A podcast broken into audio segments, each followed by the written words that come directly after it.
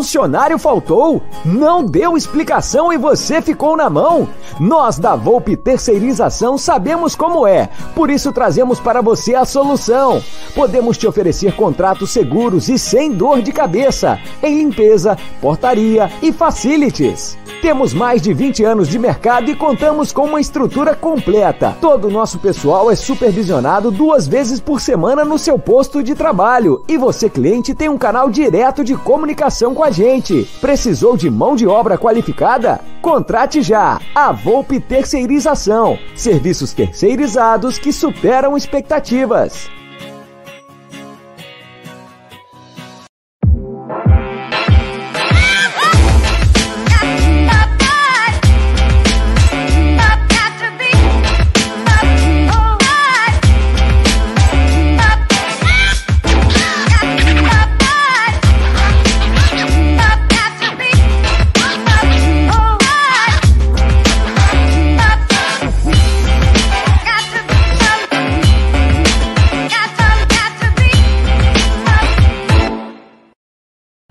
Sabia que você pode comprar nos melhores sites americanos como Walmart, Apple, Amazon, eBay e diversos outros e ainda receber os produtos no conforto da sua casa no Brasil? É isso mesmo! Você pode comprar nesses sites e ter os melhores produtos do mundo ou ainda revender e ganhar dinheiro. Você compra nos sites americanos e envia para a Several Shop USA, que consolida tudo numa única caixa e manda para você no Brasil, fazendo com que você pague um frete muito menor. E se você não tiver cartão de crédito internacional, você pode usar nosso serviço de compra assistida e pagar tudo em 12 vezes com o seu cartão do Brasil. Acesse agora www.severalshopusa.com. Cadastre-se grátis e receba seu endereço nos Estados Unidos. Several Shop USA, da América para seu lar.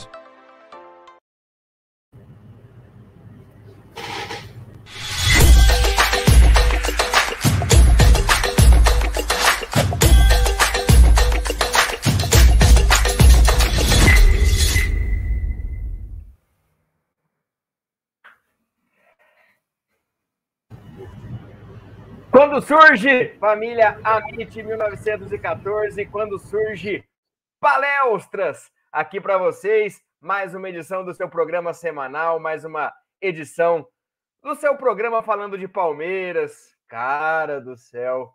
E o Cuiabá, para quem achou que seria fácil, dominguinho de manhã, acordando, tomando aquela cervejinha, 2 a 0. Vamos falar muito desse jogo, como tá na capa aí. Linha atacante. É... Vamos que vamos. Tem muita coisa para falar, tem renovação com a Crefisa que acabou de ser anunciada, tem muita coisa. Anúncio da presidência, do anúncio da, da candidatura da Leila Pereira. Tem muita coisa. A live vai longe e espero vocês. Já peço o like de vocês para nos ajudar para que chegue a mais palmeirenses. Antes de apresentar nosso convidado de hoje, vou apresentar o nosso companheiro Léo Lustosa. Boa noite, Léo. Obrigado por mais um palestra comigo. E aí, complicado esse domingo palmeirense, hein? É, exatamente. Boa noite, Léo. Boa noite, amigos que já estão presentes aí no chat. Um fim de semana que a gente esperava poder almoçar com mais tranquilidade, né? Mas acho que nem desceu a comida naquele domingo. Vamos tirar as lições deste duelo contra o Cuiabá. Os nossos adversários é fato que ajudaram, nem Flamengo nem Galo ganharam e não né, se distanciaram ali de alguma maneira na pontuação. Temos muita pauta hoje, né? Muita coisa acontecendo durante essa live, né? A Crefisa anunciando a renovação do patrocínio. Hoje, durante o dia, o Alanzinho envia de seu emprestado aí para o operário né, do Paraná, aqui de Ponta Grossa. E mais algumas outras notícias. O Wesley Carvalho, que saiu de maneira repentina, encerrou seu trabalho. O De Laurentiis até comunicou lá no Twitter dele e outras pessoas, o Palmeiras mesmo oficialmente já disse que em comum acordo teve isso. Então vamos discutir tudo. Palmeiras, desde a base até a patrocinadora. Hoje a pauta é muito muito produtiva para a gente e daqui a pouco eu dou uma, bo uma boa noite para a galera do chat. Apresenta aí o nosso convidado. E aqui com a gente, o nosso convidado, ele que é dos canais Disney, escreve para o Fox, ESPN, agora recentemente começou a fazer cobertura de estádio também no jogo do Atlético Mineiro, nosso próximo adversário na Libertadores. Francisco De Laurentiis, obrigado por ter aceito o nosso convite, é um prazer receber você aqui. boa noite. E esse Palmeiras, esse Palmeiras do Abel Ferreira instável, quando a gente acha que vai ter um domingo tranquilo, vem o Cuiabá no primeiro no último minuto, acaba com o nosso domingo das 11 da manhã. Obrigado mais uma vez. Imagina, eu que agradeço o convite de vocês. É um, um, um convite que a gente está tentando fazer acontecer já faz um tempinho já, né? E aí as datas não davam certo, mas hoje que legal que deu certo, honrado com o convite de vocês, legal demais participar. Sempre que, que quiserem minha presença, será um, um prazer enorme estar com vocês e, e conversar. É, sobre Palmeiras e Cuiabá, foi aquele caso clássico de a concentração que teve terça não teve né, no jogo de domingo cedo.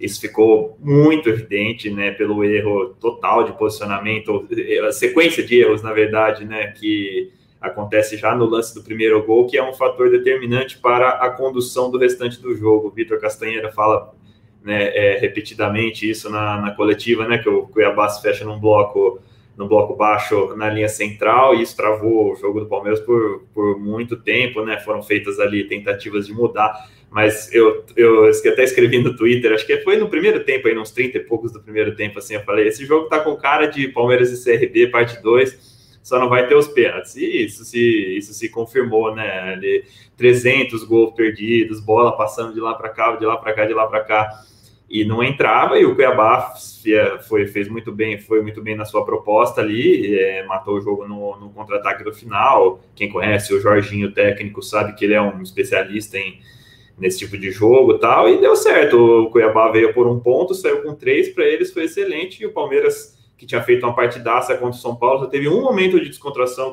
de desconcentração contra o São Paulo, que foi a bola do Rigoni para o Pablo, que o Pablo acaba perdendo o gol né, durante os 90 minutos, o Palmeiras foi muito bem naquele jogo, ganhou todas as divididas, foi né, plenamente ressaltado. É, contra o Cuiabá, a, a, concentração que teve contra o São Paulo não teve, e aí isso logo no segundo minuto de jogo ali acaba sendo determinante para o restante da partida e para o resultado final. É, e vamos falar muito de atacantes. O Daverson bateu todos os recordes negativos de gols perdidos.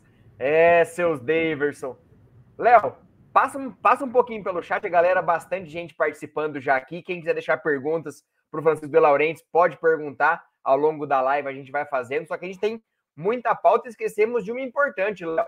Amanhã tem lançamento da camisa 3 do Palmeiras em comemoração ao, ao aniversário do Palmeiras, 107 anos. Então, amanhã, lançamento da camisa 3 do Palmeiras. Tivemos alguns spoilers, mas amanhã teremos o lançamento. Boa, ó, quem chega aqui primeiro é o dono da casa, né? Tá jogando em casa, Gerson Guarino, boa noite, meu amigo. E já vou colocar ele aqui para pedir o like da galera. Vamos dar like, pessoal. É isso aí. É o nosso combustível para a noite de hoje, uma noite que vai ser muito legal, de muito conteúdo. E já tem muita gente opinando aqui, ó. O João Lucas já flodou várias vezes. Campanha por Pedro no Verdão, né? É, tá no mundo da lua aí, mas seria uma boa, é verdade. O Gui falando boa noite. É, o Cauê Vídeos falando o ataque fraco, e a gente vai discutir sobre esse ataque. O Rafael Tomás, o Tomás Rafael no caso.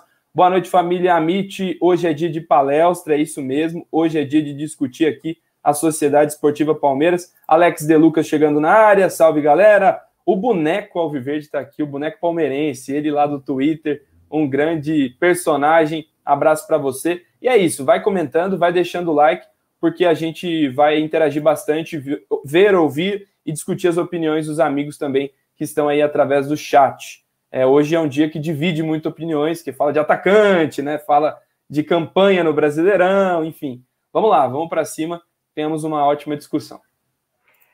Vamos falar do jogo então, Palmeiras 0, Cuiabá 2. A escalação é a que todo mundo queria, repetindo o jogo mágico contra o São Paulo. Palmeiras foi a campo com o mesmo time, só que acabou não rendendo.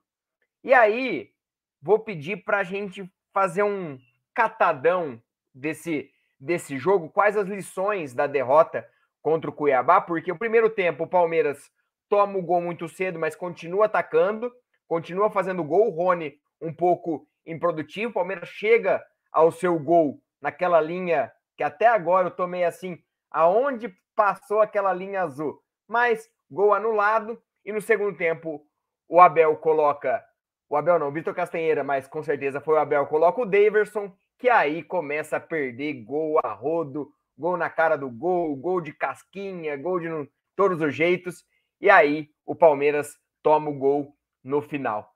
Perguntar para o Francisco de Laurenti quais as lições que o Palmeiras toma, pega nessas lições para a segunda temporada, pensando principalmente no jogo contra o Atlético Mineiro, que é um jogo muito importante lá na frente, mas ainda tem Atlético Paranaense, Ceará, Flamengo, uma sequência difícil do brasileiro, já que o Palmeiras pensa sim no título brasileiro, está seis pontos do Atlético Mineiro, mas ainda sonha em buscar esse título. Então, Palmeiras vive seu pior momento com Abel Ferreira nesse brasileiro. Quais as lições e o que ele pode fazer para melhorar essa situação?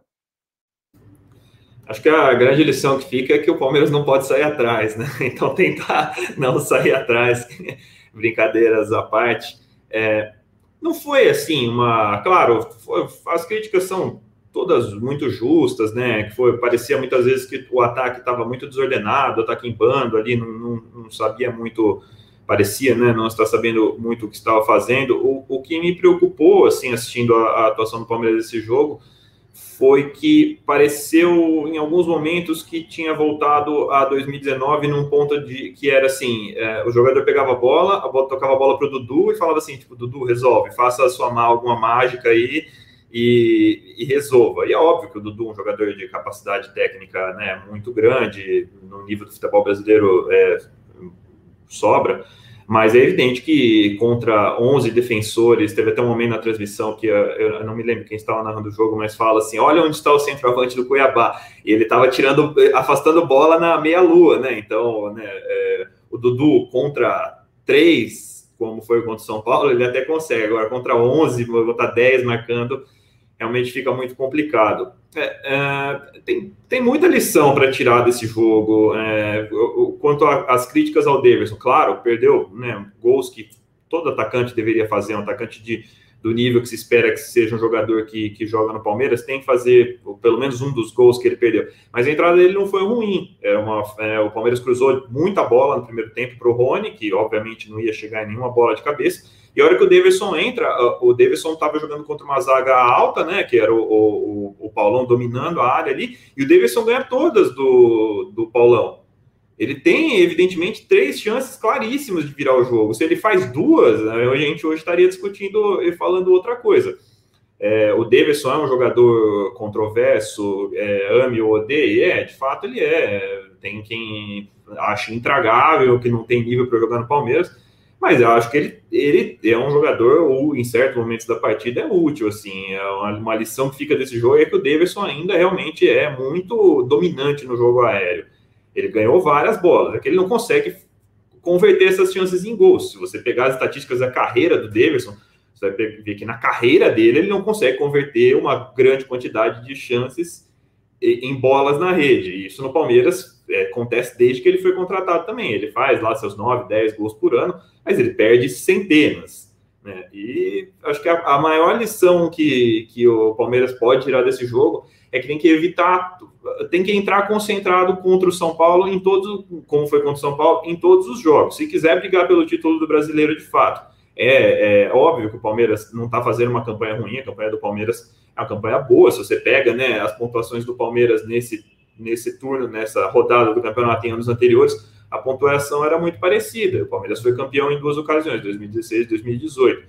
Se vai dar para chegar na frente do Atlético Mineiro, não sei. É, mas se jogar com a, com a concentração que teve contra o São Paulo, sim. Se jogar contra a concentração que teve com o Cuiabá, principalmente nos minutos iniciais do jogo e nos momentos finais ali da partida, não. Acho que a grande lição é essa: erro de concentração, tomar um gol como levou ali com um minuto de jogo um erro de marcação assim é, evidente, primário, um lance de cabeça de área ali, né? Coisa de, de, de, treinamento básico, isso aí, lance de escolinha. É um erro um tipo de erro que não, não, não pode acontecer, é um erro que realmente é, é claramente em falta de concentração, estava pensando em outra coisa. O Palmeiras estava pensando assim, puta, temos que atacar e abrir o placar no começo, e aconteceu o contrário, bola para frente, os caras, o Cuiabá ganha três lances, bolas seguidas, ninguém marca a entrada da área, o cara teve, o Clayson teve um chute limpo, muita felicidade, finalizou com enorme categoria ali para vencer o Everton. E acho que a grande lição que fica é essa, assim, é que esse jogo ensine e, que não pode, primeiro, menosprezar ninguém, tenho certeza que não foi nenhum tipo de menosprezo, mas que não pode entrar com a concentração que entrou nesse jogo, não pode entrar em nenhum jogo. Um erro de concentração desse contra qualquer time te, te faz sair atrás do placar e o Palmeiras repetidamente tem muita dificuldade em virar placares, né? É muito raro que consiga virar nos últimos anos e sair atrás do placar para o Palmeiras realmente é uma é algo é algo que prejudica muito o desenvolvimento do, do futebol do time.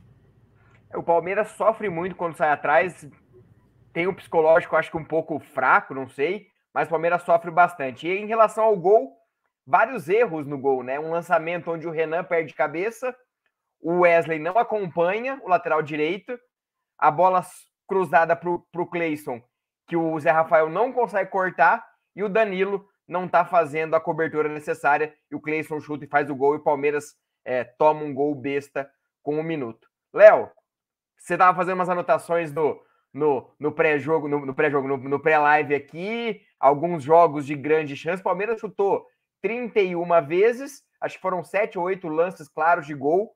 Sete lances claros de gol.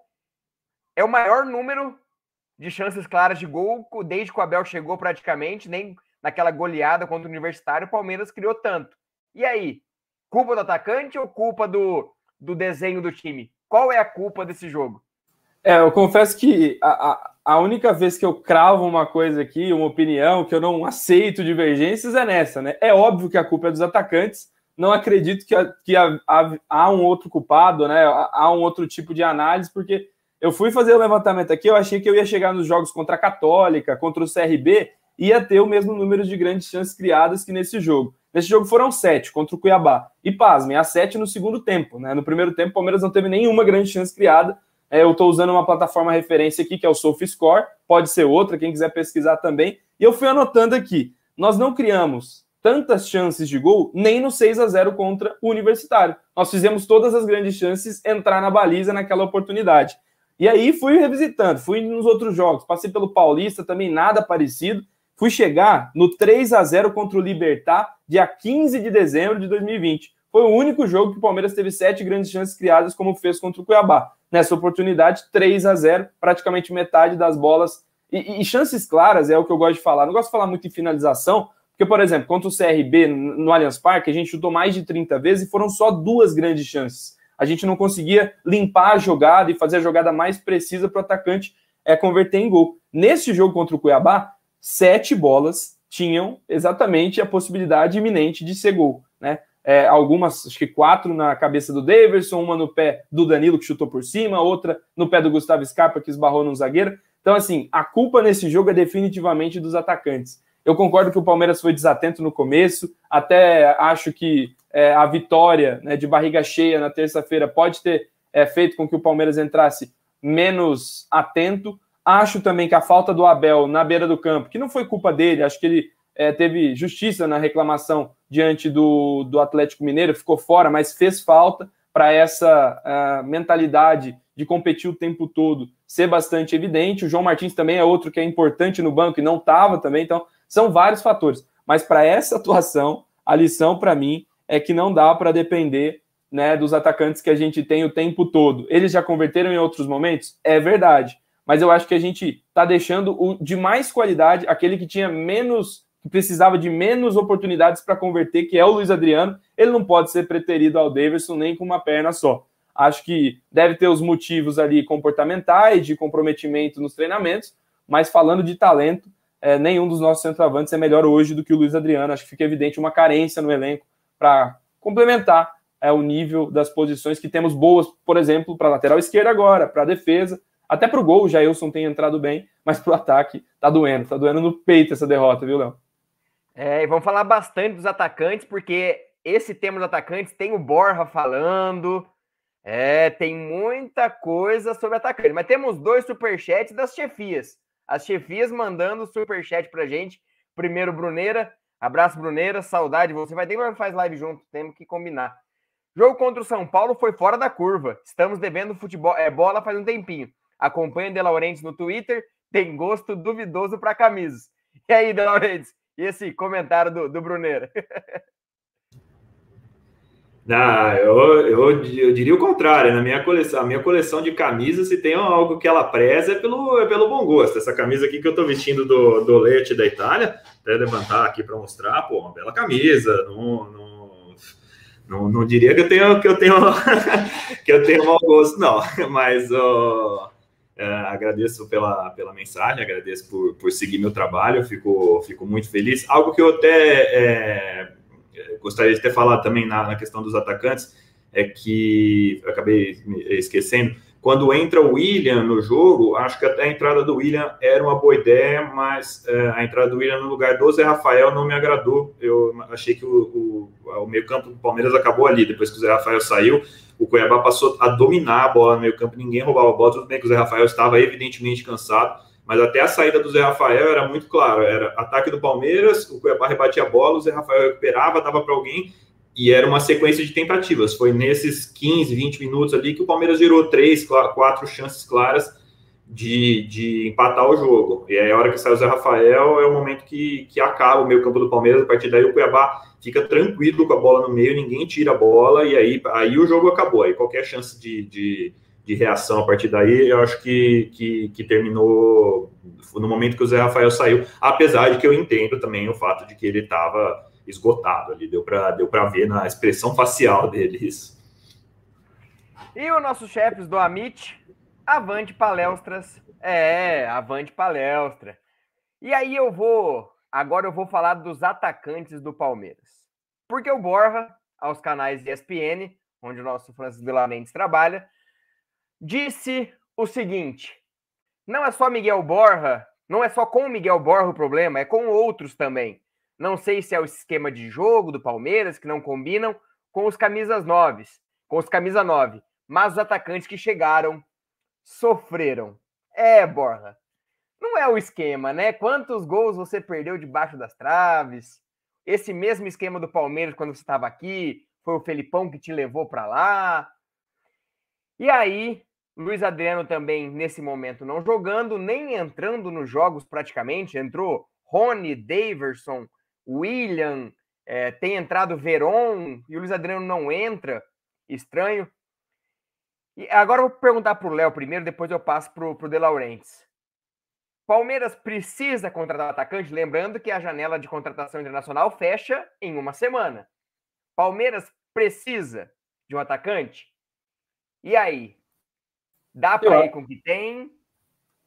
Eu acho que sim. Eu acho que, que é evidente como o Palmeiras emprestou. E aí eu vou até trazer aqui para o debate o nome do Borja. Eu não acho que pelo Daverson ter feito o que fez no domingo, ou não ter feito o que deveria no domingo, que eram gols, faz o Borja se tornar a pessoa mais útil da história do Palmeiras no momento é, em que ele estava vias de ser vendido, emprestado, e o Palmeiras encontrou um lugar para encaixá-lo. Ele não é a solução para o Palmeiras, não era e não vai ser aqui comigo que eu vou mudar a opinião que eu tive outro dia. Acho que o, o, Borja não tinha que ficar nos planos do Palmeiras mesmo, porque daí você teria um, um nível de centroavantes não abrindo espaço no elenco para gente muito parecida. Né? A gente está falando de uma sequência de jogos do Rony que o Rony não apareceu, ele simplesmente não jogou. Né? Jogos de características que pediam outros centroavantes, até acho que o Luiz Adriano é, era o melhor nome possível, talvez não fisicamente, mas em qualidade para o jogo contra o Cuiabá. O jogo contra o Cuiabá era um jogo que o Palmeiras seria exigido na sua criatividade, não na velocidade. O Rony é a opção de velocidade. Quando o jogo está mais amarrado, é o Palmeiras jogando com a linha baixa e precisa escapar, escapa com o Rony, é o mais veloz de todos. Mas para esse jogo em específico, eu acho que a opção foi incorreta da comissão técnica e o Rony já não vem fazendo boas partidas, parece que deixou tudo na Libertadores da última temporada. Então, assim, se nós formos avaliar na thumb desse vídeo, por exemplo, a gente colocou o William Bigode, que é o tal do custo-benefício, mas não é titular do Palmeiras, ele não tem aparecido como titular com frequência, apenas em jogos em que o Palmeiras poupa o seu time titular. O Daverson, eu não vou nem comentar, para mim não tem nível para ser o 9 do Palmeiras. O Rony, da mesma maneira, acho que é um jogador que tecnicamente peca muito, é veloz, ajuda na marcação, mas não é um finalizador. Breno Lopes, ele não é um centroavante, ele é um jogador mais de lado. E aí, é, vou até conferir aqui quem eu coloquei nessa thumb, acho que foi, foram todos, né? E o Luiz Adriano, que não não não está rendendo fisicamente o que se esperava. Então, fazendo essa análise, eu acho que hoje o Palmeiras precisa de alguém pronto, alguém que chegue, pegue a camisa 9, né, ali combata com o Luiz Adriano por essa titularidade e seja um cara que faça gols. Né? Não, não é possível que a gente vai ficar até o final da temporada, entendendo, obviamente, o tanto que o Palmeiras economizou, e até vou trazer à tona para o De Laurentiis falar daqui a pouco, as contas que o Gagliotti pagou nessa gestão dele, você colocou hoje na reportagem né, que vocês fizeram na ESPN, achei sensacional a apuração, uma apuração importante, mas acho que é, não é porque o Palmeiras tinha dívidas que ele deve abdicar ou correr risco na temporada por não ter ido atrás de uma opção melhor para o ataque. Não estou falando de Hulk, não estou falando de Diego Costa, acho que são nomes que comprometem as contas. Mas hoje, por exemplo, você vendo o Vasco na crise que está, não dá para tentar levar ao Vasco uma solução né, com os jogadores que não são aproveitados pelo Palmeiras, talvez uma troca no Cano, que é um cara que entrega gols, precisa de poucas chances. É só uma, uma sugestão, entendeu? Eu acho que o Palmeiras tem que ser criativo e precisa, nesses sete dias que faltam para fechar a janela, se mover. Não adianta. Acho que não será suficiente para a temporada o Palmeiras ter os centroavantes que tem, os finalizadores que tem. E eu já passo a bola para o De Laurentiis. O Léo levantou só para o De Laurentiis cortar, porque uma baita apuração deles hoje a respeito das contas pagas pelo Gagliotti, essa questão de contratações um pouco mais escassa. O Abel, acho que a única coisa que o Abel pediu desde a Copa do Brasil foi um atacante. E eles entregaram o Daverson.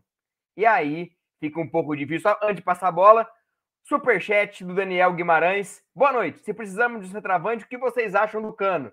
Ele faz gol no time bagunçado. Eu não pra tinha lido, hein? Para mim, acho que daria certo. Eu tenho um pouco de dúvida em relação a centroavantes que fazem gols em time bagunçado. Por exemplo, Henrique Cefador, que fez muito gol no Fluminense, depois não rendeu mais nada. Eu tenho minhas dúvidas, mas eu acho o Cano um bom nome. Antes dele vir para o Vasco, eu já gostava um pouco dele. Aí eu passo a bola para o De Laurentiis. Falar um pouco dessa fase do centroavante do Palmeiras, que não rendem, não fazem gols. O último gol de atacante do Palmeiras foi do William contra o Fortaleza. E agora, essa dúvida: contratar ou não? Economizar ou não? Bom, primeiro, só voltando no assunto discutido há, há pouco, sobre a entrevista do, do Borra, é, eu gosto muito quando o jogador é sincero, fala o que de fato está na cabeça, sem discurso de assessoria, e acho que o Borra foi. É, se posicionou de uma maneira muito clara, e respeito sempre o, todo tipo de opinião.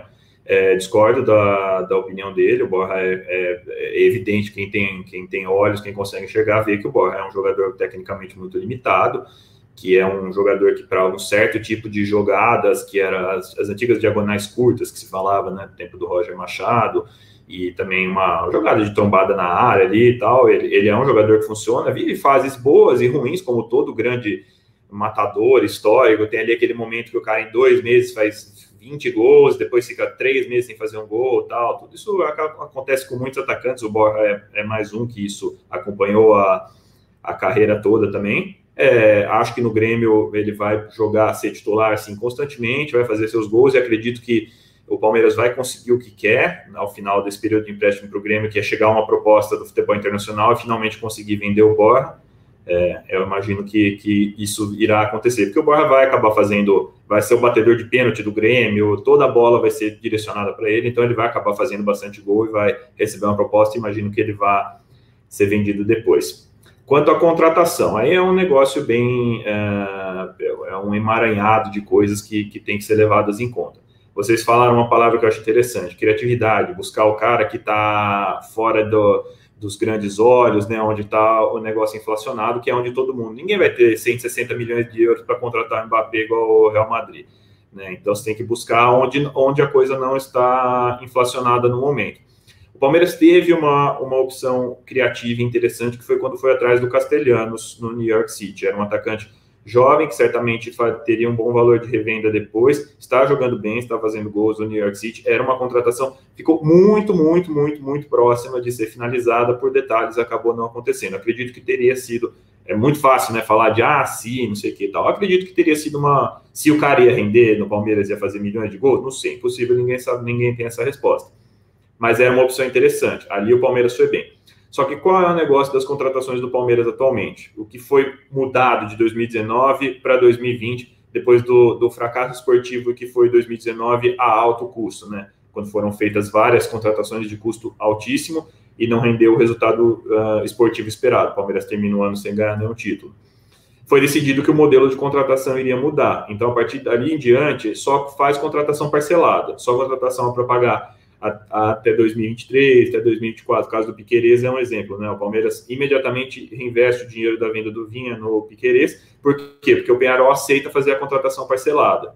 Então, para o Palmeiras ir atrás de um jogador hoje é porque a negociação foi aceita fazê-la parcelada ou por um valor que considera que, que é uma parcela única, assim, mas o caso do Breno Lopes, por exemplo, que foram 7 milhões, se não me engano, na época, era uma contratação que estava precisando um jogador ali e tal, então foi tchum. Mas agora o valor do Piqueires, que são mais de 20 milhões, por exemplo, é um valor que vai parcelar.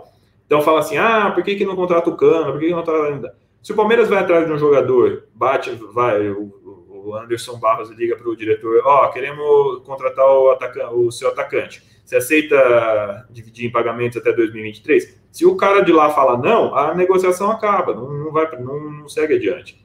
Porque o, modelo agora é fazer contratações a longo prazo. Isso que foi definido até o fim da gestão Gagliotti vai ser assim. Não sei como vai ser na gestão da Leila, se vai mudar, se não vai mudar, mas na gestão do Gagliotti vai ser assim. Vai, foram feitos pagamentos parcelados, vai ser tudo contratação pagamento parcelado. Até no caso do Castelhanos, uma, uma, algo que, que, que levou o Palmeiras a insistir bastante nessa negociação, virou uma novela, né? Foi, foram semanas, né? Até que, por fim, a contratação desse certo, era que sim, o, é, é, ela poderia ser parcelada. Foi uma questão de ajustes finais ali que que acabou não dando certo. Então, precisar reforçar o ataque? Certamente, se vier, tiver uma ocasião boa de mercado, vale reforçar. Mais centroavante hoje é a posição mais buscada do futebol mundial. Não é só o Palmeiras que está atrás de uma, são todos os clubes que querem o matador, o goleador que te entrega 30 gols por ano. É por isso que eles são tão caros, é por isso que todo clube está atrás e é por isso que quando contrata, chega, fica aquela expectativa tão grande que o cara joga e, e, até o Kardec seria a melhor opção que o Davidson. É, não sei, é, com o Kardec também, agora tantos anos fora, vou admito que não tenho visto o Kardec jogar, não sei, não sei como ele está.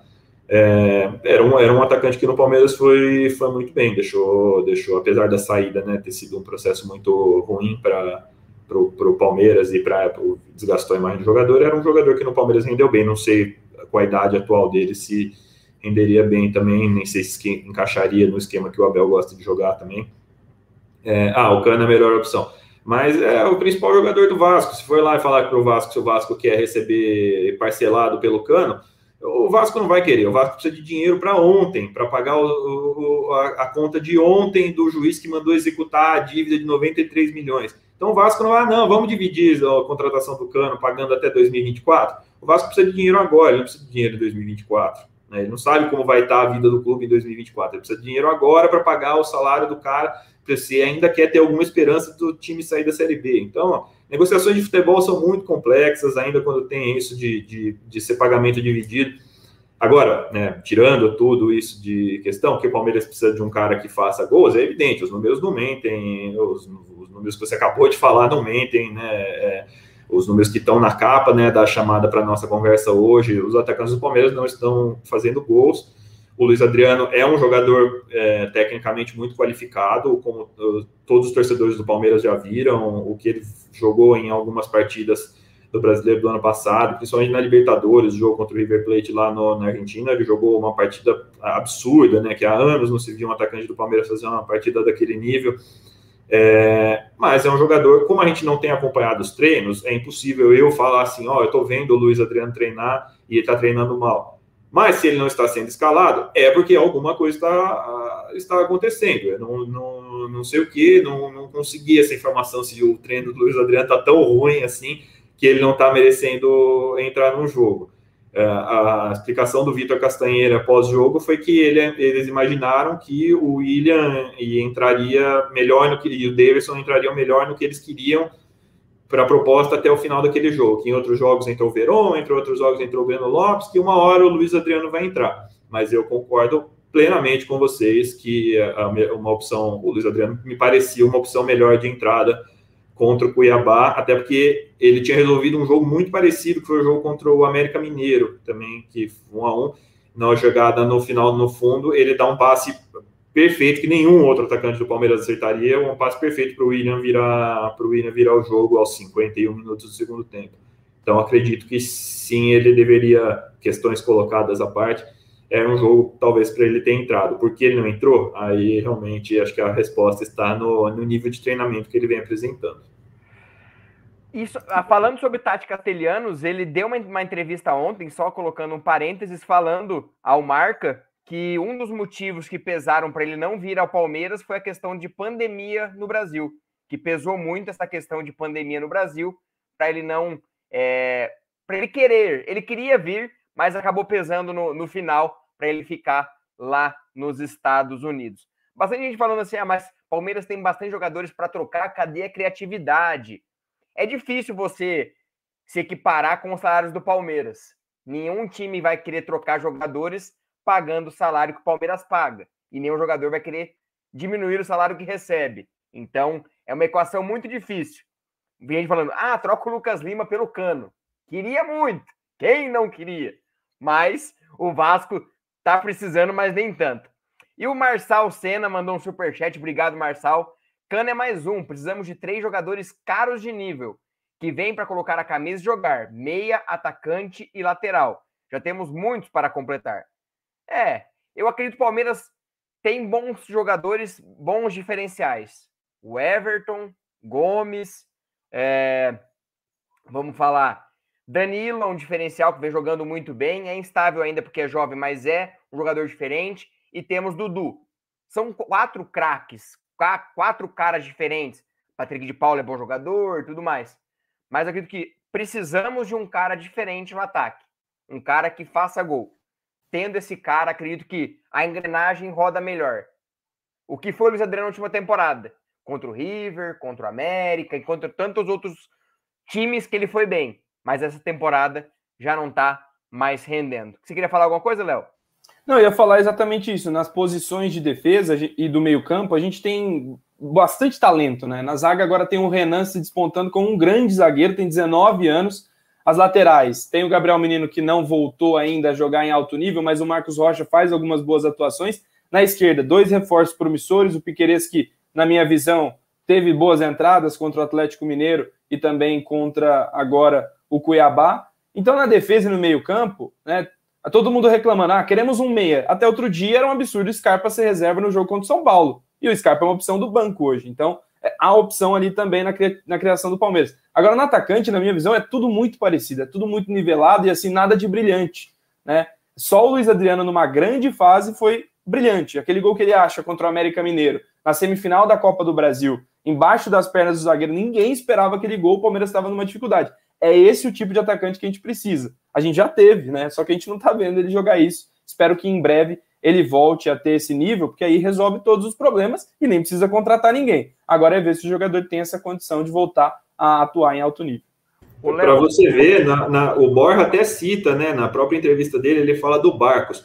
Acho que, assim, puxando de memória, o último centroavante realmente que, que resolvia jogos, assim, o Barcos resolvia jogos sozinhos. O time do, o time do Palmeiras era péssimo e o Barcos sozinho, né? Eu lembro até uma vez numa transmissão, o cara falando: o Palmeiras não contratou um Barcos, contratou um transatlântico, né? Porque o cara ele pegava a bola, arrancava, chutava, puxa, cortava para a esquerda e mandava no, no ângulo e tal. Então, claro, foi um período né, curto ali e tal, mas o, o, o, último realmente que foi, conseguiu ser regular por bastante tempo, assim, e, fala, e era o cara, o, o centroavante confiável mesmo, o cara que fez 20 tantos gols, foi o Barcos, antes disso, talvez o Alex Mineiro, não sei, mas é, é, uma, é algo que o Palmeiras já vem sofrendo há, há, há, bastante tempo. Já é difícil, já é uma posição muito difícil de achar, não à toa, como eu disse, todo mundo procura, né? Poucos acham.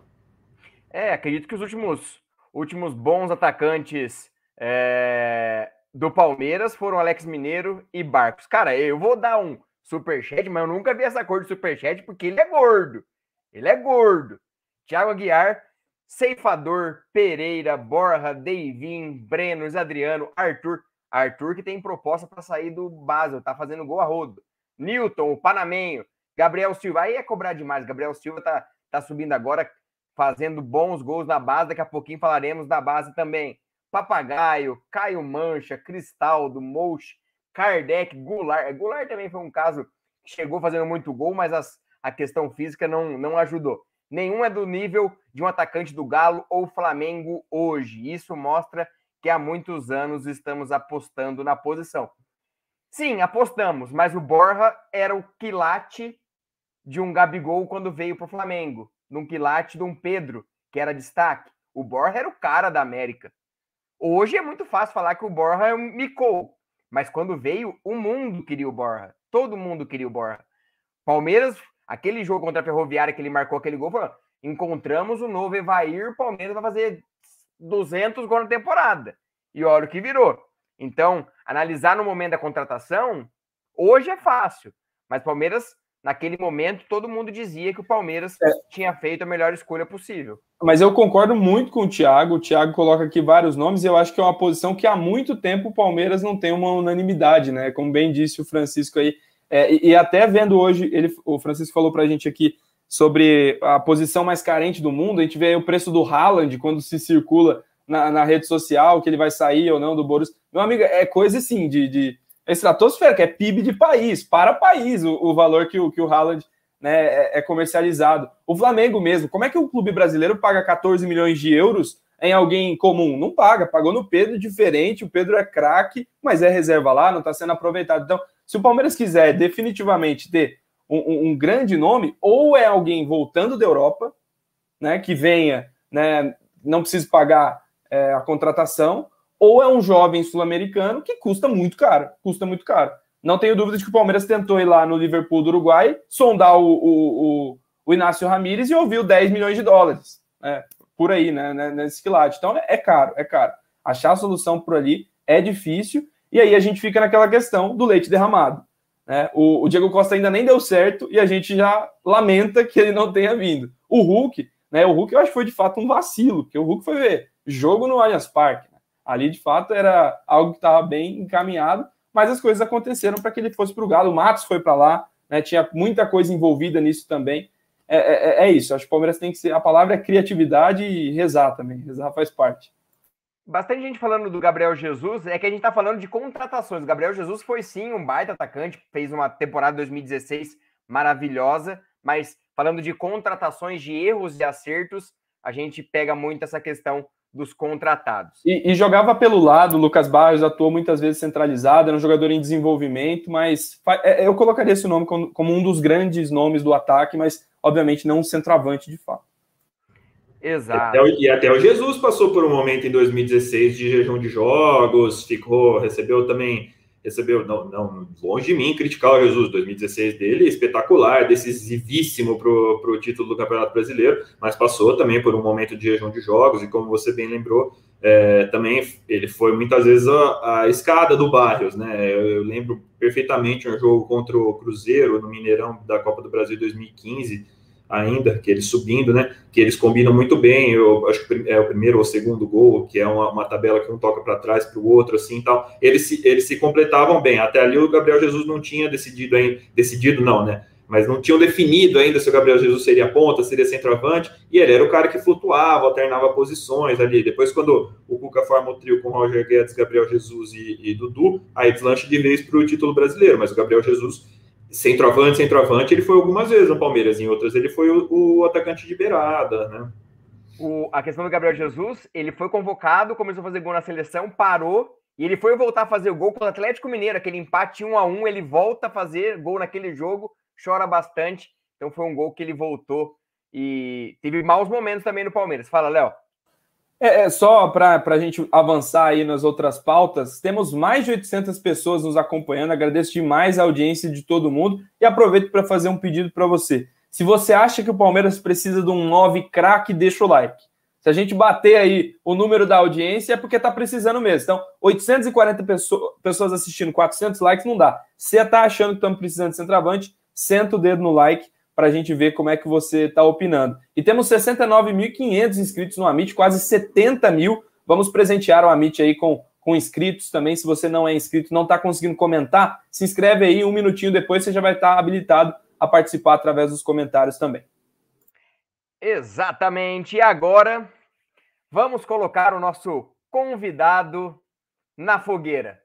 É aquele momento onde ele tem que decidir entre um ou outro Será que é bom? Será que não é? Aí eu pergunto para Francisco de Laurentes. Leila Pereira. Palmeiras acabou de anunciar a renovação do patrocínio até 2024 com a Crefisa. Antecipou a renovação para não ter aqueles problemas. Leila, presidente e patrocinadora, preocupa ou não? Ah, assim, preocupa é uma palavra complicada de usar. Que isso é pedra cantada, que já ia acontecer, isso aí só, só é, não é mais certo que o Robin cortar para a esquerda, né? Todo mundo sabia que isso ia acontecer, isso já vinha, é uma situação que vem se desenhando já há, há muito tempo, né? É evidente que a Leila se, se, se tornará presidente do Palmeiras. É pedra cantada, claro, tem eleição tal, tudo, mas sim, não tem nenhuma chance a Leila vai ser eleita presidente do Palmeiras. É algo realmente, eu não digo preocupa, a, a Leila é, é caracterizada por, por, por, ser uma empresária né, de, de sucesso e tal. E certamente ela não vai fazer algo que possa prejudicar nem o, o nome da empresa dela, nem o nome do, do Palmeiras.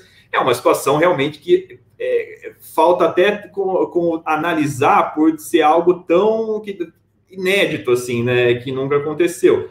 É, nas primeiras entrevistas dela, ela já disse que será uma, uma gestora que vai gerir o Palmeiras como, como se fosse uma empresa, né?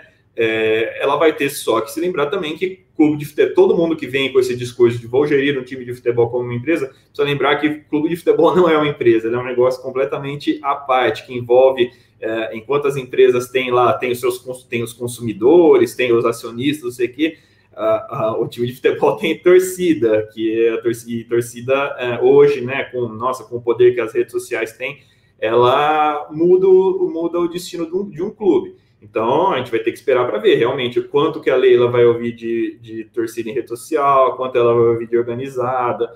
É, é algo que, que no, no, é, vai ser um, certamente algo, um, um, clube muito interessante de cobrir pelos próximos anos, porque assim, notícia não vai faltar, é, isso, é, isso é fato. Isso, o Palmeiras vai estar em evidência a todo momento por diversos motivos, sejam eles esportivos ou fora do campo. Isso certamente é, se o Palmeiras já é um clube que tem uma, uma cobertura gigantesca, pode ter certeza que agora vai aumentar. Até uma, uma coisa que meu, meu, um, um dos meus chefes falou outro dia também é, é algo de, de, se ressaltar que a Leila seja a primeira mulher a, a, chegar à presidência de um, de um grande clube, né? Então, é, questões é, sem falar de questão de ah, é imoral, é legal, é ético ou não é ético, é uma, sem dúvida nenhuma algo também histórico, né? Que a gente está vendo acontecer. É claro, teve a Patrícia Morim do Flamengo tal, tudo, é, mas a Patrícia Morim, se você falar hoje para um torcedor do Flamengo, ele vai preferir ter apagado esse período da, da memória. Então, a, a, vamos ver aí como vai ser, como vai ser com a Leila agora. Muito se falou essa semana e se colocou no Twitter aquele meme do Chaves, ele mesmo negociando churros. Quer um churros? Quanto que é o churros? Dê um churros. Vai ser a Leila Pereira negociando a questão de patrocínio com o Palmeiras. Mas acredito que, falando como torcedor, não vejo como preocupante. Ela vai saber como gerir o dinheiro dela com ela sendo presidente do Palmeiras. Mas é uma coisa a se analisar, porque vai ter muita coisa de interesse, a marca dela em evidência, com ela evidenciando a marca dela. Então, como ela vai lidar com essa situação de disposição dela, da marca, do Palmeiras? Então, acho que mais do que preocupante, é uma questão muito interessante de se assistir. Mas é como o De Laurenti disse: é um clube de futebol, é torcida, ela sabe como funciona a torcida, porque ela é aliada da Mancha Verde, então ela tem muitas coisas nesse sentido, ela conhece muito bem a torcida, então ela vai ter um trabalho muito grande, ainda mais o Palmeiras, que é um, clube com conselheiros vitalícios, aqueles senhores idosos no Palmeiras, no clube social, tempo inteiro azucrinando na orelha dela, então vamos ver como vai ser. Ela não é a presidente, mas a gente sabe que 99,99999% de chance de dela ser a presidente do Palmeiras. Léo. Até, até a partir do momento que ela se torna presidente do que ela se tornar presidente do Palmeiras, é, ela no dia 1 um do mandato dela vai ter a sala dela cheia de gente falando assim: a gente precisa de um centroavante, a gente precisa não sei o quê, a gente precisa dar um jeito de, de finalizar a questão do Lucas Lima, a gente precisa de reforço, a gente precisa ah, tal, tudo. Acabou essa, esse povo saiu da sala, vai entrar um outro grupo que vai falar, ó, precisa reformar o, o escorregador do parquinho, precisa reformar o tobogã da piscina, não sei o quê. Vai sair, vai vir um outro grupo, ó, quadra de tênis ali, tá com o piso rachado, não sei o que e tal. Então, é, é, assim, como ela tá mais do que acostumada, afinal de contas, ela gera um grupo é, grande, poderoso, uma, uma instituição financeira, né, de, de, que tem muitos funcionários, é uma instituição financeira grande, então ela está certamente acostumada com isso. É, eu não sei até que ponto também ela vai conseguir gerir ao mesmo tempo os negócios da Crefisa e a presidência do Palmeiras, que é um negócio que certamente vai ocupar é, muito tempo dela. Lembro até no caso do, do Gagliotti, por exemplo, o, o, pai do Gagliotti faleceu e ele não pôde nem ir ao enterro direito, porque né, tinha que contratar um técnico, porque tinha demitido o, e precisava contratar o Abel. Então, né, é uma coisa que certamente vai tomar muito da vida pessoal dela também, vai ser uma experiência para ela isso também lidar com um clube de futebol do tamanho do Palmeiras, que pode falar, a Crefisa é, é uma empresa grande, uma instituição financeira grande, tem muitos funcionários, tem uma uh, receita alta, gera, gira muito dinheiro, mas o Palmeiras é muito maior né, do que qualquer empresa. O Palmeiras é um, é um, né, uma, é uma instituição, é um, é um clube gigantesco que carrega uma torcida enorme, que mobiliza né, milhões de pessoas. Então é, é, e até imagino que caso a Leila não tivesse pretensões de ser presidente do Palmeiras, eu não vejo até nem motivo para ela, ela encerrar o patrocínio da Crefisa no Palmeiras. Se ela, vamos supor, a Leila nunca quis ser presidente do Palmeiras.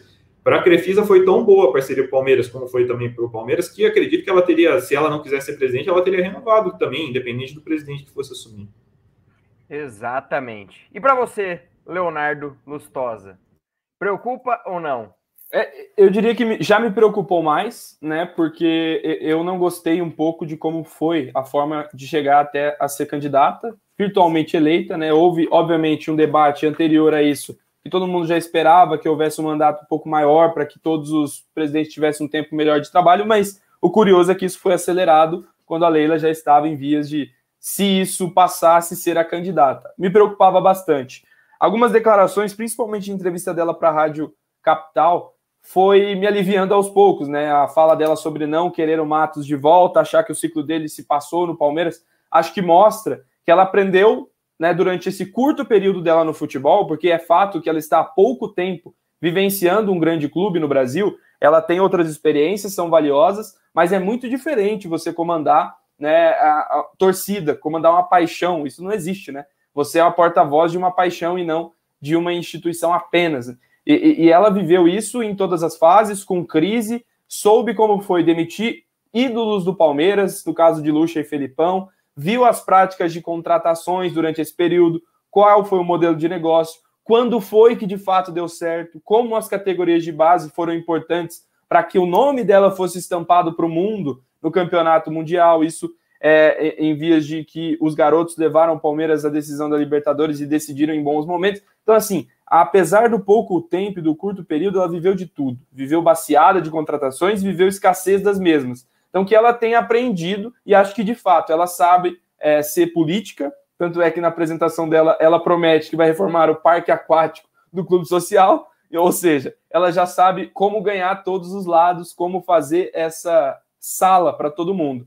E não tenho dúvidas, se ela não souber de algum assunto, o melhor profissional do mercado disponível estará ao lado dela no caso de um gestor de futebol que seja competente para comandar esse projeto, que é um projeto muito promissor. Né? Acho que ela tem que se cercar mesmo desses que estão tocando, como o João Paulo Sampaio faz muito bem na base, apesar de agora não ter mais o Wesley Carvalho, ele que construiu né, é, essa potência que é a base do Palmeiras. Então acredito que ela saberá muito bem como fazer para se cercar dos melhores e é, já me preocupou mais. Respondendo a pergunta, hoje não me preocupa mais tanto. questão de se é ético ou não, me preocupava também ela condicionar a eleição dela à renovação do patrocínio. Parece que ela fez né, bem em antecipar a renovação. Óbvio que ela não vai perder, mas é, foi para mim uma atitude interessante, ao invés de ganhar e depois renovar. Ela renova para depois pensar na, na presidência. Tem os dois lados dessa, dessa faca aí, mas eu acho que no combo ela terá uma boa gestão e se, se centrada e aprendendo com as experiências, vai ser uma grande presidente. Exato. E temos mais dois superchats aqui da galera. O Thiago Guiar tá on fire. Pode mandar, Thiago. Pode, mandar. A gente agradece. Agradecemos muito. Galera, vamos dar like. 854 pessoas assistindo e 619 likes. É, a conta não tá batendo. E estamos querendo chegar aos 70 mil em breve, 100 mil inscritos para receber a plaquinha do YouTube. E o Daniel Guimarães Borelli, também membro do canal, tá aqui também, sempre em todas as lives. Obrigado, Daniel. Como diria Raul Bianchi, a terras piscina. É, vai ser basicamente isso. Ah, ela tá on fire, ela tá fazendo de tudo. A campanha dela começou há muito tempo, todo mundo já sabe. Como disse aqui o De Laurentiis, e a gente vem dizendo faz tempo, é pedra cantada. Ela já é a presidente do Palmeiras, só se caiu. Como disse o De Laurentiis também, só se o Robin puxar para a direita. Enquanto ele puxa pela esquerda, então ela vai ser presidente do Palmeiras. E agora, continuando os assuntos da semana, mas tudo hoje, tudo hoje está acontecendo, então vamos repercutir tudo sobre hoje. O Palmeiras, após demitir Arthur e Tiro do Sub-17, demitiu Wesley Carvalho, uma surpresa. A gente tem o programa Quilhas do Amit aqui, a gente fala muito bem do Wesley, mas não resistiu a alguns resultados e principalmente ao desempenho ruim do time Sub-20. E aí, no final da tarde, para surpresa de todo mundo, Wesley Carvalho demitido do Palmeiras. De Laurentiis, surpreendeu você essa demissão? Porque o Wesley era um cara muito bem quisto, muito bem falado dentro do Palmeiras e ele não vai continuar tocando o projeto. Lembrando que ele ajudou muito na formação dessas crias todas que estão hoje no time profissional. Ah, eu não vou dizer surpreendente, porque o Wesley estava há quatro anos no Palmeiras, né? Então, é, é, em futebol brasileiro, um ano e meio, dois anos, já é, já é para tudo já se encaminha para fim de ciclo, assim. O fato dele ter ficado quatro anos é algo notável, assim, é que o trabalho dele realmente nos primeiros anos foi excepcional, né? Então não tem, não tem o que falar. Mas é evidente que vai chegar a fim de ciclo, é evidente que vai aparecer, vão aparecer outros treinadores, vão surgir outros jogadores, tal. E quando é o trabalho do Wesley ele sentisse, foi, muito das duas partes. Eu ainda vou conversar melhor com o pessoal da base para entender melhor essa questão. Isso aconteceu hoje à tarde, a hora que eu estava vendo fazendo outras coisas no, no CBF e tal, então ainda não me interei 100% sobre esse assunto, mas do que eu conheço é que, assim, é, foi aquele namoro que as duas partes realmente acharam melhor terminar, porque já tinha, já rendeu, já tinha rendido os frutos esperados. O, o, o, o, sucesso da base do Palmeiras nos últimos anos passa diretamente pelas mãos do Wesley, que é um treinador extremamente capacitado, não, não sou eu que estou falando, são os jogadores que trabalharam com ele, ou gente que conhece futebol de base no Brasil. É um treinador extremamente capacitado, não tenho o que falar, ganhou o que tinha para ganhar de títulos, colocou vários caras que hoje jogam no profissional do Palmeiras, foi o Wesley que moldou, né? Então não tem, não tenho o que falar dele mas certamente, assim, o Wesley não vai passar muito tempo desempregado, já deve ter, o telefone dele já deve estar tocando já, com certeza, tem oferta para ele em outros times, não sei se para profissional, para base também. E, e, acho que vocês foram muito felizes numa colocação que vocês fizeram quanto à, à futura presidência da Leila. Se você não entende de futebol, cerque-se das pessoas que, que sabem. Eu não tenho dúvida nenhuma que o Palmeiras vai em busca agora de um treinador que, que considere do mesmo nível do Wesley que seja capaz de fazer alguma coisa inovadora. São Paulo foi atrás do Alex, é uma experiência que no momento está tá dando muito certo. O Palmeiras vai achar também alguém que, que dê sequência ao trabalho do Wesley e consiga implementar alguma coisa que o Palmeiras considere que o Wesley não estava mais conseguindo fazer. Eu não diria que é surpreendente, porque depois de quatro anos eu espero que o, o, o ciclo se encerre. Foi assim com diversos outros profissionais, o Renato Gaúcho também, quando foi chegando aquela cara de fim de ciclo no Grêmio, né, que estava evidente ali que estava precisando trocar, e era um, casamento que foi mantido à, à custa de, de uma, uma, paixão antiga que já não existia mais.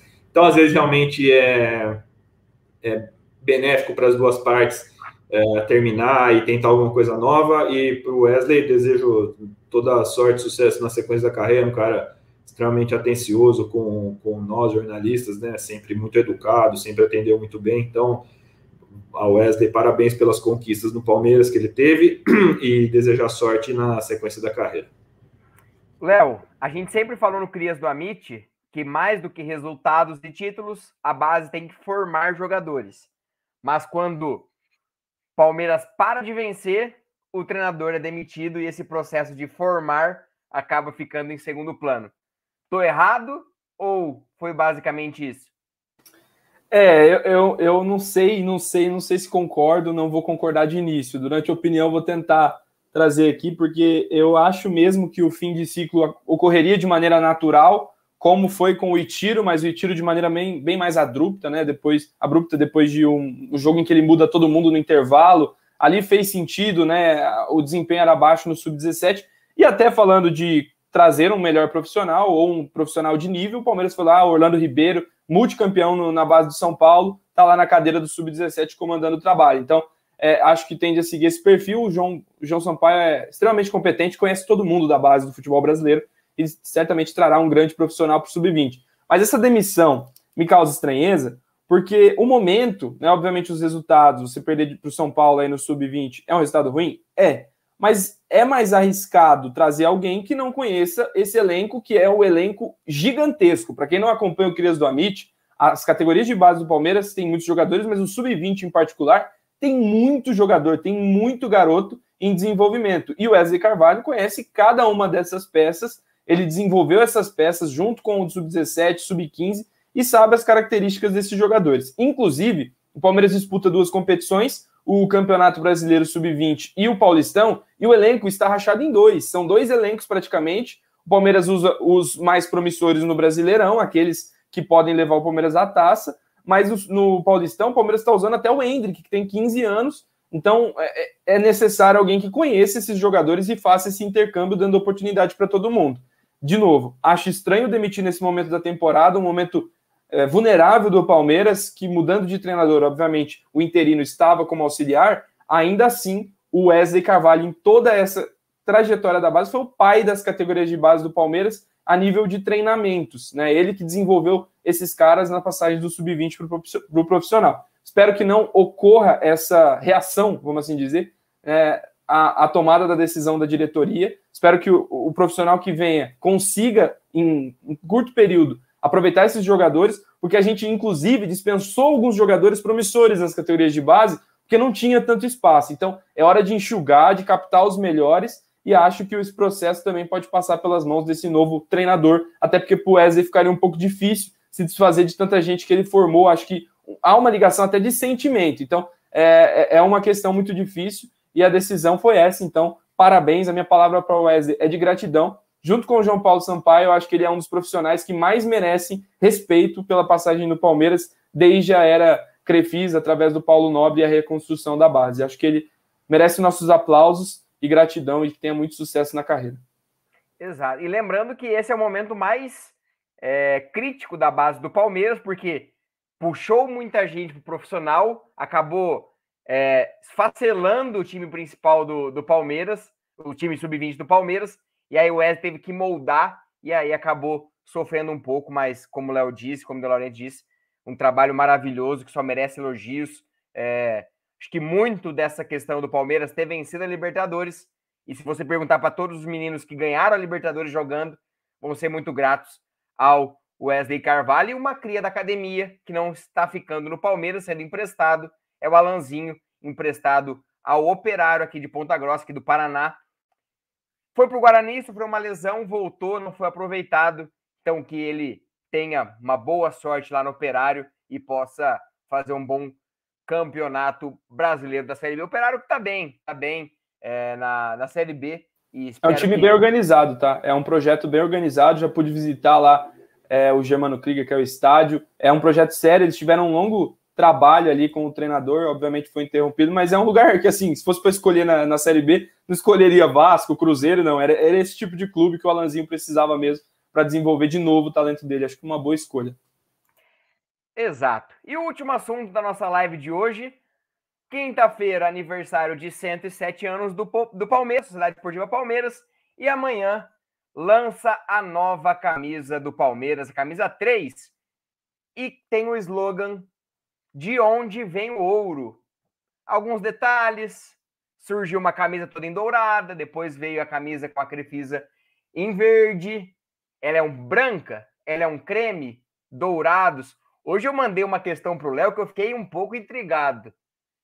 Estamos apurando. Você quer, você quer, falar ou não quer falar? Eu ponho a foto se você quiser falar, se você quiser dar o pitaco. Põe a foto. Vou ver Porque se a galera... daí depois você vai falar que, ah, eu pensei nisso, mas ninguém vai acreditar. Vamos ver. Vamos ver. Vou perguntar pro De Laurentiis ver o que ele acha. Matutando hoje, aquela questão toda. Fui olhar a foto do escudo do Palmeiras da nova camisa. E fiquei olhando, olhando e falei: hum, a camisa tem uma tríplice coroa. A camisa tem os três títulos conquistados na última temporada. Esse escudo do Palmeiras está me parecendo a cobertura do Maracanã. Estou viajando demais? Pensar que essas listras no escudo do Palmeiras, que não é tradicional do Palmeiras, seria em alusão à cobertura do Maracanã, que quem quiser puxar essa imagem da cobertura do Maracanã vai ver uma cobertura meio parecida. Tô ficando louco, De Laurentiis? Ou se você puxar um pouquinho, lembra? Acho legal você você falar disso. Camisa de futebol é uma das paixões da minha vida, assim, tenho uma coleção, tenho mais de 600 camisas e eu simplesmente é o que eu amo, assim. Então, é legal o, o Palmeiras, primeiro de tudo, uh, eu não digo nem que eu ouviu, assim, mas eu achei interessante o fato da Puma, da Puma Brasil, né, quando a Puma assina o contrato com o Palmeiras, uma das coisas que leva o Palmeiras para assinatura com a Puma é que a Puma promete criar é, um departamento da Puma no Brasil para cuidar do Palmeiras. Então, não é assim, é, ah, lançou um template da Puma lá fora e vai e vai encaixar o escudo do Palmeiras no uniforme e pronto, está lançado o uniforme. Não, cada camisa do Palmeiras é pensada por um departamento específico, não é um lançamento em massa, né? E aí veio até a questão que a Puma lançou essa semana a nova linha de camisas 3 dela sem distintivo, né? E por mais que eu acho que é uma ideia inovadora, e toda ideia inovadora é válida, apoio sempre e tal, não foi, não é uma estética que pessoalmente me agrade e acho que não funcionaria no Brasil. Acho que camisa de futebol, camisa de futebol sem você pode até mudar, vocês dois realmente estão usando, por exemplo, você está usando uma, a camisa né, da Copa Rio, né, com o, o, símbolo antigo do Palmeiras, a outra também, a, a, a de estrada também tem o símbolo antigo. Eu acho que brincar com o distintivo é sempre legal. Agora, não ter o distintivo, eu já acho que, que foge um pouco do, do, do que vale uma camisa de futebol.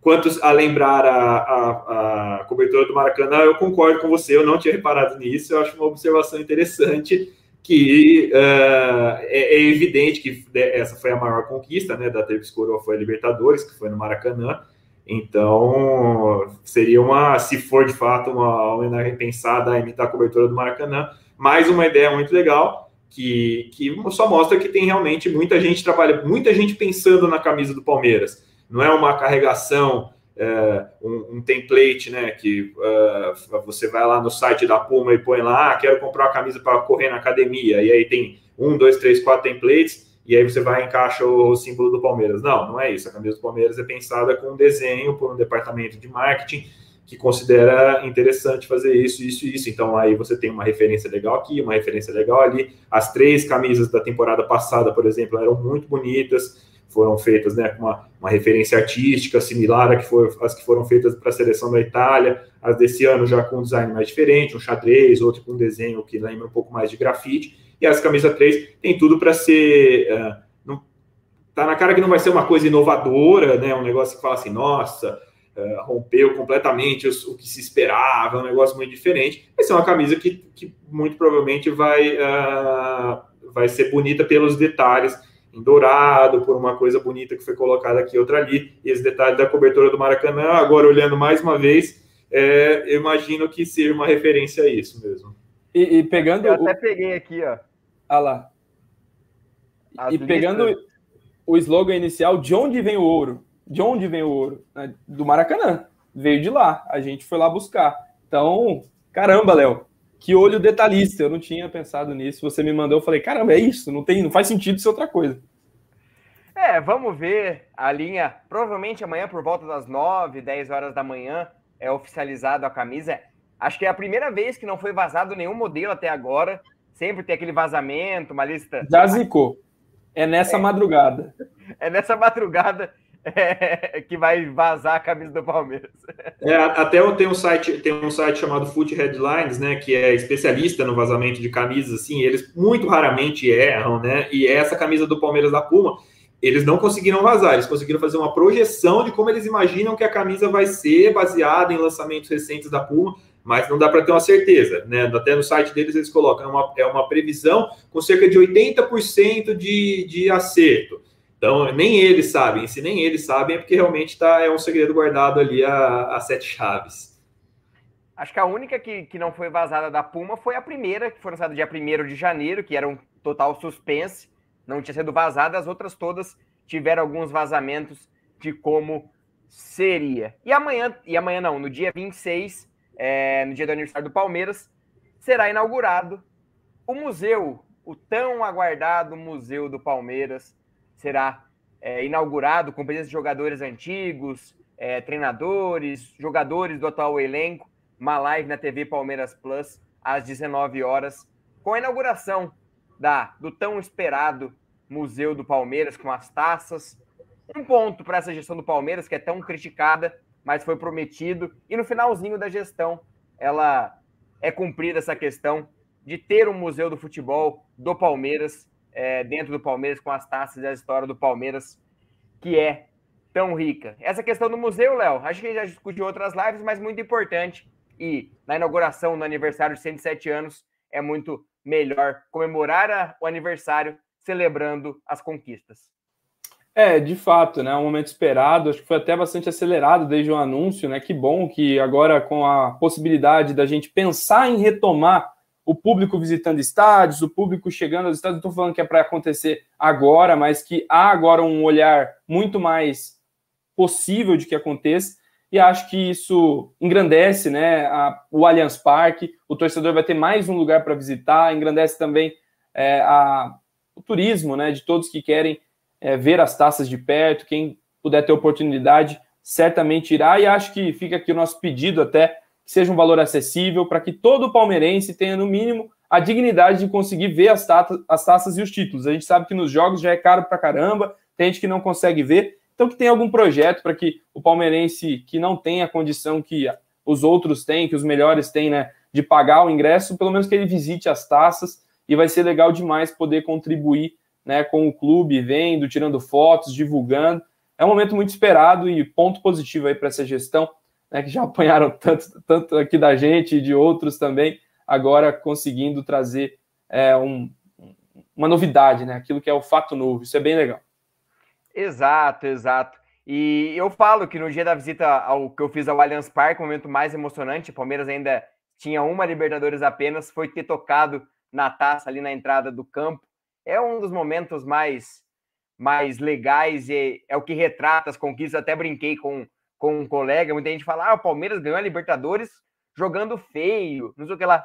Quando eu for levar meus filhos, eu não vou falar: Palmeiras ganhou essa taça jogando feio. Não tira foto. É a taça da conquista dos momentos mais emocionantes da minha vida, com certeza. Miguel Vitor Paiva mandou um superchat. Obrigado, Miguel, pela sua audiência. Galera, manda um abraço para Faveira, no Ceará. É, torcida do Palmeiras no Ceará é muito grande. No Nordeste, eu até falo que o Palmeiras poderia aproveitar mais essa questão da torcida do Palmeiras lá no Nordeste. Temos um time amador que se chama Palmeiras, em homenagem ao Verdão. Merece um jogo de camisas? Abraço. É, eu queria também um jogo de camisa do Palmeiras, uma coleção bem legal. Mas. Oh, deixa eu fazer uma pergunta para o De Laurentiis aí, só de curiosidade. Tem alguma camisa do Palmeiras na sua coleção? Quantas? Você pode falar isso para gente? Sim, tenho várias, tenho várias. É... Alguém perguntou aqui no chat se tinha alguma do Palmeiras, eu não lembro aqui, eu vou tentar achar, mas tem números aí para sua coleção? Tenho, eu acho que eu tenho. Uh, deixa eu ver. Inclusive, a, a, a, minha primeira, a primeira camisa da minha coleção é uma camisa do Palmeiras. É a camisa do Palmeiras de 2002. Patrocínio da Pirelli, tempo da, da antiga Ru, meu, meu pai que me deu. Foi a primeira camisa que eu tive. Eu comecei a coleção por ela. E eu tenho muitas camisas do Palmeiras, tenho de praticamente todos os times do Brasil. É, todos os times grandes do Brasil eu tenho, é, mas do Palmeiras eu tenho bastante, sim. Top. Qualquer dia a gente faz outra live, o De Laurentiis mostra toda a coleção pra gente, as camisas do Palmeiras. Só fazer. A gente faz outra live. Mais Será um, um prazer enorme. Convidar o De Laurentiis aqui. E agora, o último momento da nossa live, momento SMS Barros. E o Dalor pergunta: o que, que é o momento SMS Barros? Barros vai renovar ou não? Será? Não sei. Acredito que ele não fique para a próxima gestão. Apenas um, um palpite. Acredito que o, o ciclo dele se encerre com o, o Gagliotti. Mas a gente fica esperando para ver o que, que a Leila vai decidir. Caso ela vença, provavelmente ela vai vencer. Momento SMS Barros é quando o nosso convidado manda um SMS para um colega, convidando para estar aqui também no Palestra, para estar aqui com a gente no Amit. É o momento do nosso convidado convidar um amigo para estar aqui com a gente num futuro breve, para receber nosso, nosso carinho da nossa audiência, conversar com a nossa audiência em um momento em que o nosso convidado possa estar aqui. Falei bastante convidado, acho que eu exagerei um pouquinho no, no convidado, mas nosso convidado merece. De Laurentes, indica um colega para estar aqui com a gente no Amit. Eu indicaria o Matheus Carreira, que trabalha comigo lá na ESPN. Ele faz um, um trabalho muito legal no Data ESPN, um cara que manja tudo assim de, de estatísticas, assim, para análise de jogo é com ele. É um cara que certamente um papo para uma análise tática do Palmeiras, tal como vocês fizeram, bastante qualificada, assim, com números, com explicações, é, é, é, seria com certeza um excelente convidado, até por ele ter um acesso muito bom e saber mexer muito bem nas ferramentas de estatística da ESPN, chamadas True Media, e ele consegue fazer mapas muito legais, é, mapas de passes, mapas de calor e tal. Com certeza seria um convidado que traria uma, uma qualidade de discussão e de, e de conversa enorme. É, go gostamos bastante. O Léo também gosta bastante dessa parte tática. A gente fala bastante da parte tática quando sai uma escalação. O que, que o Abel vai querer, então, com certeza. Entender a gente não entende, a gente só fala mesmo. a gente é só corneteiro, a gente é só corneteiro. Mas a gente tenta bastante, com certeza vamos trazer ele aqui. De Laurenti vai fazer aquele meio campo pra gente. Mas, uma hora e 18 de, like, de, de live, quase mil likes. Você que ainda não deu like, deixa o seu like, nos ajude a chegar mais longe para mais palmeirenses. Vai ser um prazer imenso ter você aqui na família MIT, a família MIT de todos os palmeirenses. A gente fala de palmeirense para palmeirense, é uma questão de torcida para com a torcida. Então, muito obrigado por mais uma live. Obrigado a todo mundo que participou. É um prazer imenso fazer é, esse programa para vocês todas as semanas, trazer convidados, falar de Palmeiras, mesmo na derrota. É muito legal falar de Palmeiras. Eu quero agradecer muito ao De Laurentiis por ter disponibilizado um tempo para gente. Dessas redes sociais, fale um pouquinho do seu trabalho para quem não te conhece e você tá, o Amit está de portas abertas para te receber quando você quiser. Eu que agradeço muito. Nosso tempo passou voando. O tempo passa rápido quando a gente se diverte, né? É, passou voando. Nem percebi que já tinha uma hora e vinte quase de conversa. É, Para quem não me segue nas redes sociais, no Twitter eu sou F, F underline de Laurentiis, no Instagram eu sou Francisco de Laurentiis, arroba Francisco de Laurentiis. É, e também queria convidar a todos, a matéria foi citada né, algumas vezes durante o nosso, o nosso papo, mas tem uma matéria bem legal, bem interessante hoje de ser lida, que são os números de pagamentos de dívidas feitos pela, pela gestão Gagliotti. É, convido todos a irem ao espn.com.br darem uma olhada lá, ver como que está questão do passivo atual do Palmeiras, quanto que foi pago das dívidas anteriores. É, vocês vão ter um entendimento bem legal de, do que acontece com todo presidente que assume um clube. Vai acontecer, aconteceu com o Gagliotti, vai acontecer com a Leila também é, o presidente tem a obrigação de pagar dívidas das gestões anteriores. Isso é um tanto quanto lógico, né? Só que no Brasil não funciona bem assim. Mas é, foi feito o, a gestão Gagliotti pagou 298,3 milhões em dívidas de gestões passadas.